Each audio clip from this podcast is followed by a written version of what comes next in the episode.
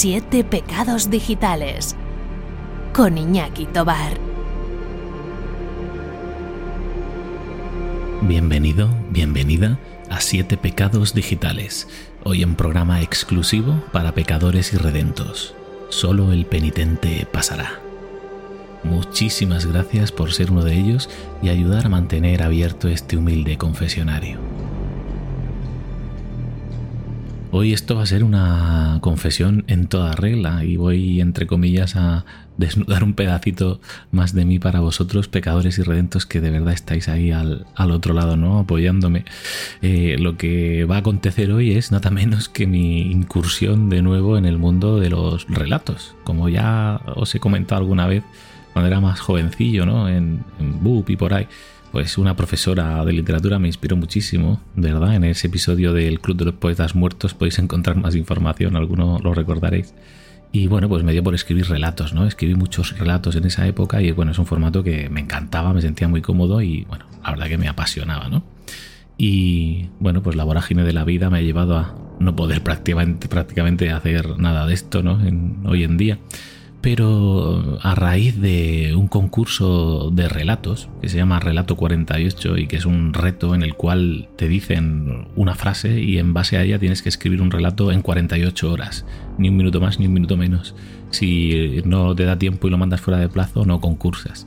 Y bueno, pues en cierta manera inspirado por el amigo Joseba Abajo, que, sabéis que es un portento brutal, pues me, animé, ¿no? De, voy a, ¿por qué no? Voy a volver a escribir y, ahí que me puse.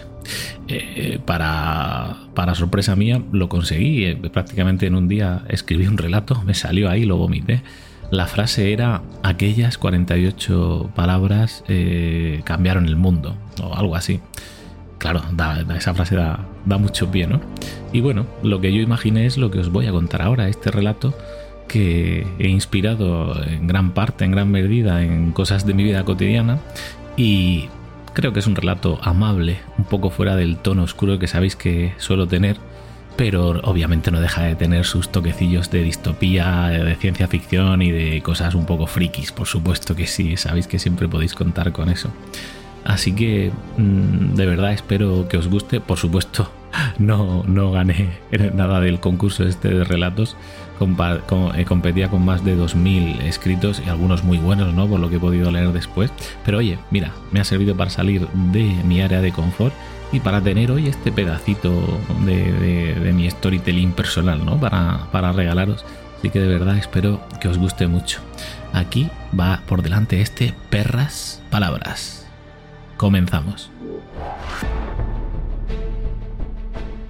Solo el penitente pasará la sección para verdaderos pecadores y redentos que pasáis por el cepillo para contribuir a que este podcast siga vivo. Tentándoos domingo a domingo para disfrutar de los auténticos placeres friculturales de la vida. Monográficos literarios, cinematográficos, musicales e incluso audioteatro, relatos y dramatizaciones inmersivas. Siete pecados digitales con Iñaki Tobar.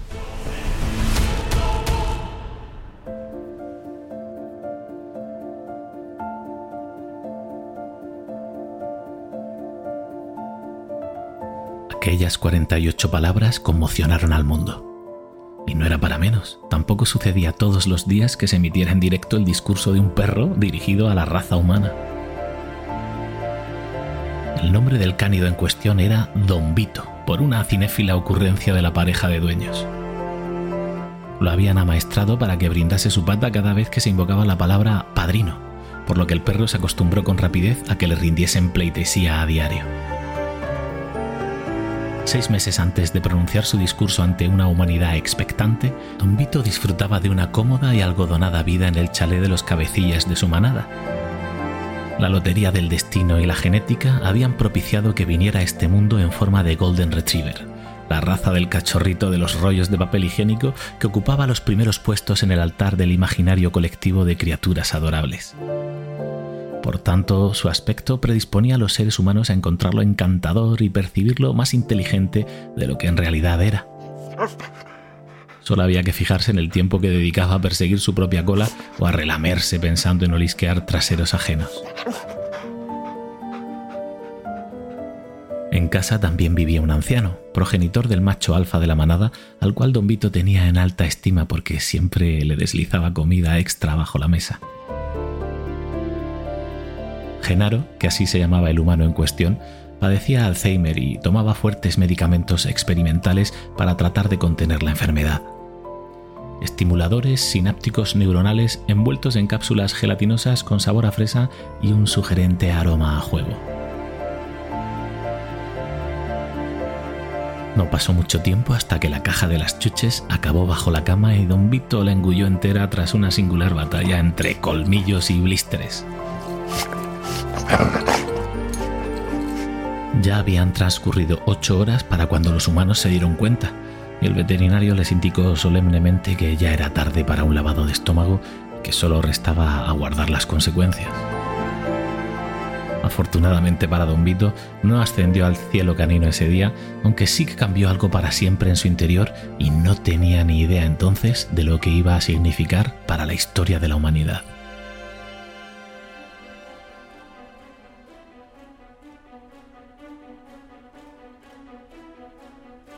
Ocurrió apenas un día después de la ingestión de las cápsulas. Desfilaba el don tranquilamente hacia la cocina para saciar su sed cuando pasó frente al espejo gigante del hall. Apenas de soslayo captó algo a su izquierda, y no eran los típicos destellos o sombras que le solían volver loco, era algo mucho más reconocible, su propia mirada. Frenó en seco, acercó lentamente su curioso hocico hasta que el vaho empezó a empañar el cristal del espejo y entonces se reconoció por primera vez.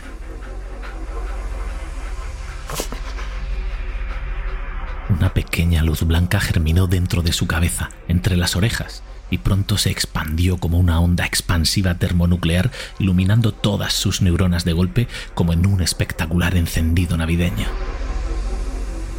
En apenas unos segundos, don Vito tomó conciencia de sí mismo y de su situación en el universo. Todas las conversaciones escuchadas a los humanos durante sus ocho años de vida, todas las series, noticiarios, películas y documentales que había tenido que tragarse tumbado en el sofá junto a sus dueños, empezaron a conectarse y a tener sentido para él, a generarle de golpe miríadas de conocimientos e ideas.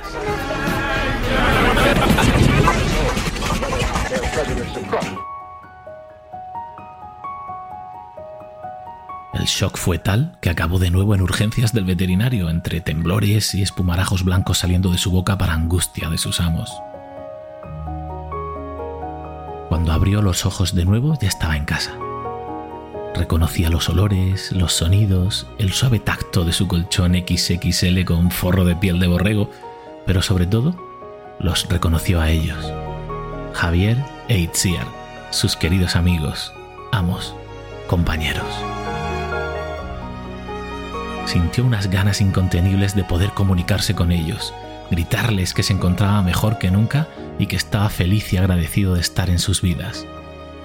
Pero lo único que pudo articular fueron los ladridos habituales acompañados de locos bailes de sus extremidades y frenéticos vaivenes de su cola. Itziar fue la primera en darse cuenta de que algo había cambiado en Don Vito. Todos tendemos a humanizar a los animales, pero el brillo de la inteligencia que ella estaba percibiendo en los ojos de su compañero era algo muy distinto. Realmente sentía que el perro quería decirle algo, tanto con sus expresiones corporales como con los extraños e inéditos sonidos que pugnaban por salir de su garganta.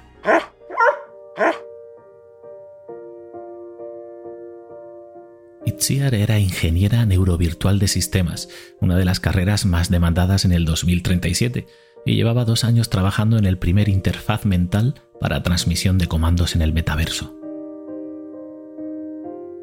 La humanidad ya llevaba casi un lustro ahogando sus penas en las realidades virtuales alternativas y aunque la tecnología había evolucionado mucho, aún eran necesarios mandos e interfaces de hardware para interactuar con los entornos digitales. El proyecto de Itziar era precisamente derribar esa última barrera y permitir a los metanautas interactuar tan solo teniendo que pensar lo que querían hacer o decir. Gracias a eso contaban con un laboratorio de pruebas en casa bien surtido de herramientas y gadgets de tecnología punta.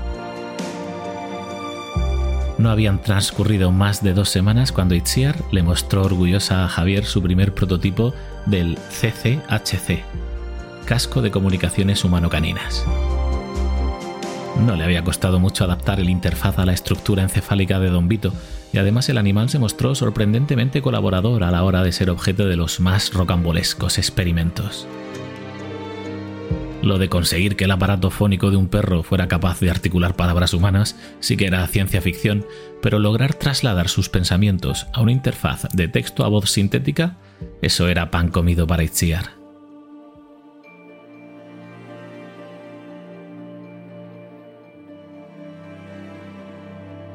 Además, el primer mapa de conexiones neuronales que escaneó de Don Vito mostraba patrones de actividad más cercanos a los humanos de lo que jamás hubiera podido imaginar, por lo que el trabajo de adaptación fue relativamente sencillo para ella.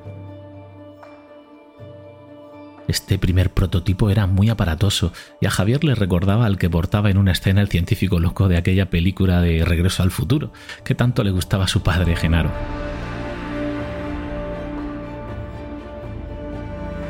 Vito aguardaba apaciblemente sentado con aquel casco junto a una pantalla que en breves momentos debería demostrarles si aquella locura era posible. Itziar inicializó todos los instrumentos y un vibrante zumbido cargó el ambiente de una electrizante estática mientras ella se acuclillaba delante de don Vito y le preguntaba ¿Puedes entenderme, Vito? Vito que estaba terriblemente emocionado ante la posibilidad de que el experimento fuera un éxito, se concentró en pensar su respuesta y unos segundos después apareció el texto en pantalla. Sí, Tsier, soy yo. Estoy aquí. Como para enfatizar la frase, dio un ladrido y meneó la cola enérgicamente. Los tres se enzarzaron entonces en una fiesta de júbilo, gritos, ladridos y abrazos. Hasta Genaro se acabó uniendo a la celebración atraído por tanto revuelo.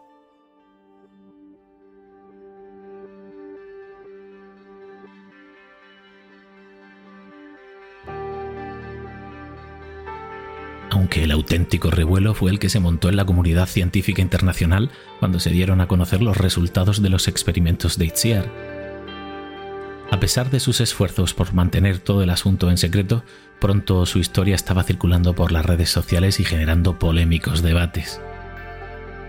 Los entusiastas de los amigos peludos emocionados por las posibilidades, los animalistas indignados por los experimentos, y no eran pocas las voces de científicos que tildaban todo de farsa y espectáculo mediático para mayor gloria de Itziar y de su empresa.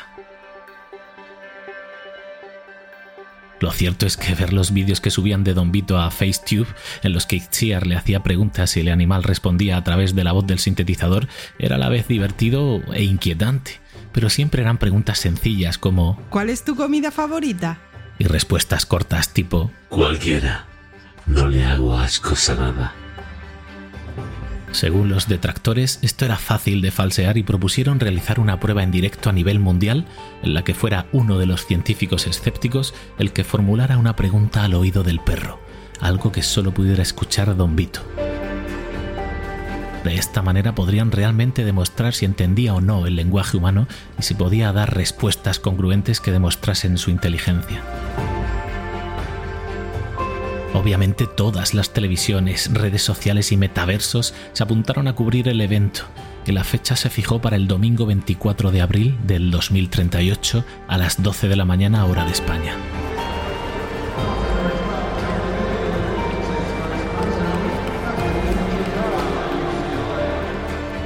Escenario montado para la ocasión en el centro del Netflix Santiago Bernabéu, estaba Don Vito junto a Itziar, bien tranquilo y emocionado por la prueba definitiva que demostraría al mundo que él estaba allí dentro, era consciente de todo y quería formar parte de este mundo.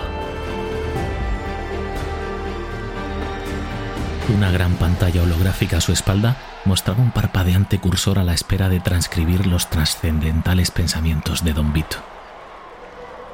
Llegó la hora. y el científico designado para la ocasión extrajo de un maletín el sobre, previamente sellado y certificado ante notario, que contenía la pregunta acordada. Se acercó a la oreja derecha del animal todo lo que pudo, comprobando que ningún dispositivo pudiese captar su voz, y le susurró. ¿Cuál es el sentido de la vida? El científico hizo entonces un gesto con la cabeza a Itziar indicándole que ya podía poner en marcha el CCHC y comenzaron a desfilar por la pantalla y a través de los altavoces del estadio las 48 palabras que conformaron la respuesta de Don Vito. No me ha hecho falta desarrollar una inteligencia similar a la vuestra para darme cuenta de que desperdiciéis media vida delante de una pantalla o un metavisor cuando lo único importante, lo único que realmente da sentido a la vida es vivirla. Vivid y disfrutad mientras podáis, humanos.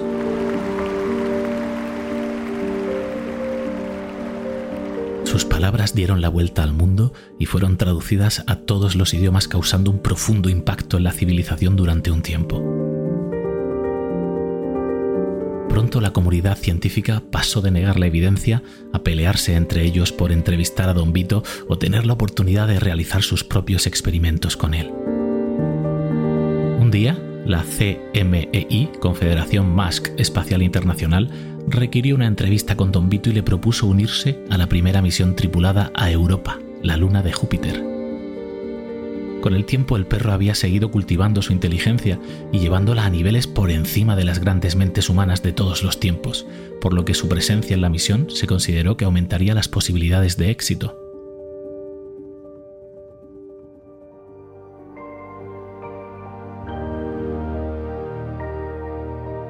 El 2040, Don Vito ya tenía 10 años y rozaba los límites de su esperanza de vida, por lo que, tras hablarlo con Itziar y Javier, decidió emprender esa última aventura. Y por supuesto ellos, como siempre, respetaron su decisión. La única condición que impuso el cánido tripulante fue que los acompañara Genaro. También en el ocaso de su vida, Don Vito había aprendido a admirar de él su capacidad de reiniciar los recuerdos cada día y volver a asombrarse con las maravillas de la vida, de las pocas cosas buenas que acarreaba una cruel enfermedad como la que padecía. La nave interestelar Laika 2 partió de la base lunar rumbo a Europa el 12 de noviembre de 2040 y en un momento dado se perdió el contacto con ella y nunca se volvió a recuperar.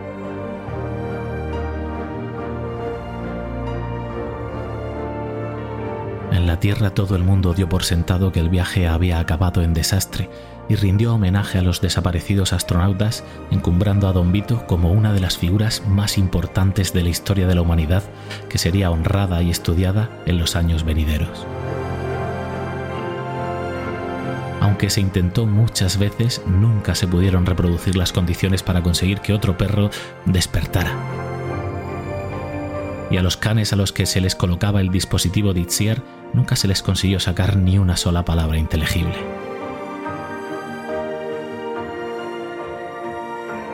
En el espacio profundo, después de sobrevivir a una fatídica tormenta solar, Don Vito y Genaro estuvieron viajando durante 78 años, conservados en sus cómodas cabinas criogénicas, la de Don Vito forrada de piel de borrego, por supuesto.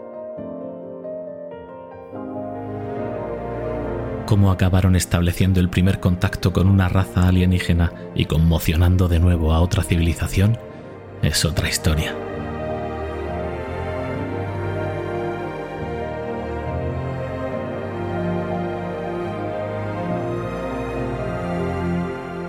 Siete pecados digitales con Iñaki Tobar.